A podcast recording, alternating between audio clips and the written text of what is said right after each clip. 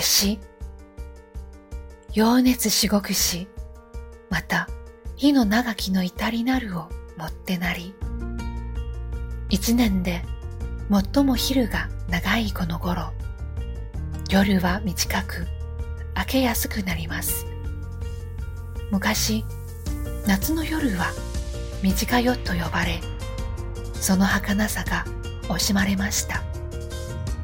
清少納言は夏の最も素晴らしい時間帯を夜と言って称えています。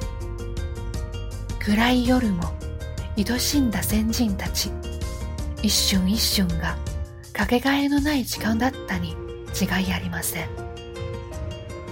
一年の折り返しに汚れを払う名越の原へ。京都にはこの日に水月という和菓子を食べる習わしがあります。